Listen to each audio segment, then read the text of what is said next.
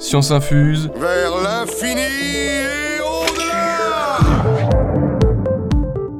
Bonjour et bienvenue dans Science Infuse pour un nouveau podcast de SVT.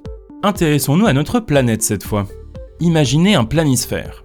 Vous voyez le continent américain L'Afrique L'Europe Les deux pôles? Eh bien, le visage de notre planète n'a pas toujours été ainsi. Zoomons sur le massif des Alpes.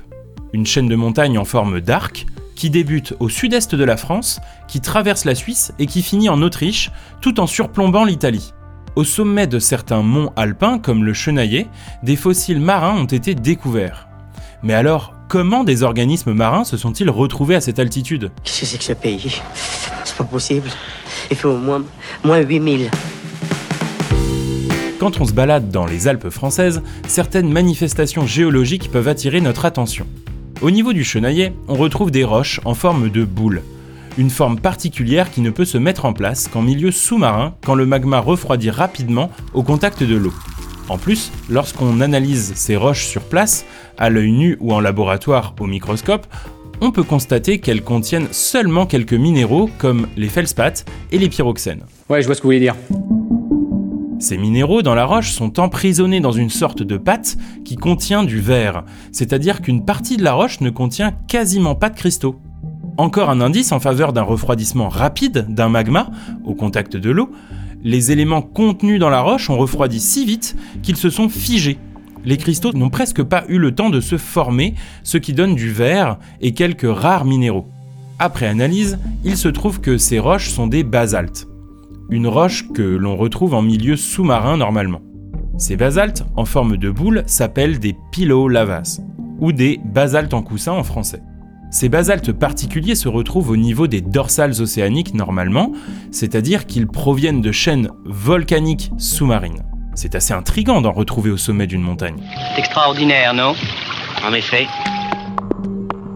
Sous les pilolavas, une autre roche de la croûte océanique est présente, le gabbro, il contient les mêmes minéraux que le basalte, mais lui, il s'est formé lors d'un refroidissement lent, en profondeur, donc il ne contient pas de verre.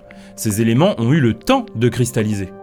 Et en dernière position, sous le gabbro, on peut retrouver de la péridotite. C'est la roche présente dans le manteau de la Terre normalement, qui se trouve à 30 voire 70 km de profondeur.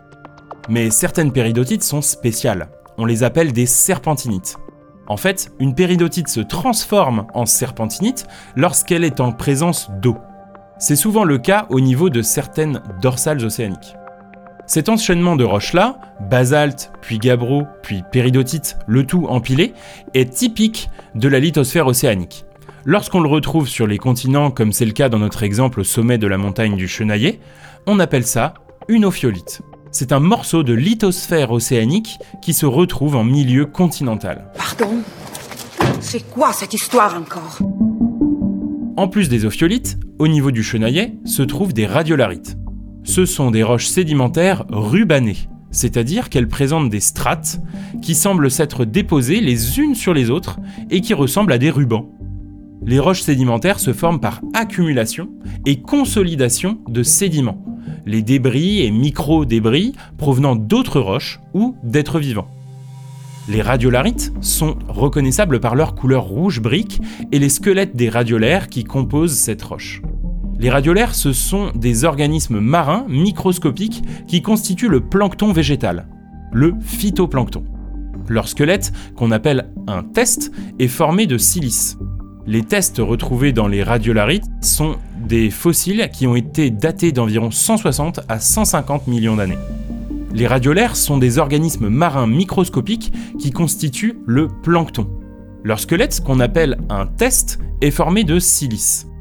Les tests retrouvés dans les radiolarites du Chenaillet sont des fossiles qui ont été datés d'environ 160 à 150 millions d'années. Ce sont donc des organismes qui ont vécu en milieu marin, à de grandes profondeurs, au Jurassique supérieur. Encore une signature géologique du domaine océanique retrouvée dans les Alpes. Comment ça se fait? Bon, mettons fin au suspense. Ces indices géologiques combinés à d'autres et au savoir sur la tectonique des plaques prouvent qu'un ancien océan a existé durant le Jurassique au niveau des Alpes actuelles. Il s'appelait la Thétis alpine et recouvrait la jonction entre deux plaques tectoniques, la plaque européenne et la plaque apulienne. Cette dernière est constituée du nord et de l'est de l'Italie et d'une partie des Alpes. Les plaques tectoniques sont un peu comme des pièces de puzzle géantes et en mouvement de notre planète. Elles bougent très lentement à l'échelle de la vie humaine, quelques centimètres par an, mais depuis la formation de la Terre, leurs mouvements ont modelé la surface. C'est comme ça qu'à la fin du Crétacé, il y a environ 100 à 66 millions d'années, la plaque européenne et la plaque apulienne se sont rapprochées, si bien qu'au cours du temps, la tétis alpine s'est refermée. La plaque européenne s'est enfoncée sous la plaque apulienne, ce qui a coincé les roches au fond de l'ancien océan entre les deux plaques.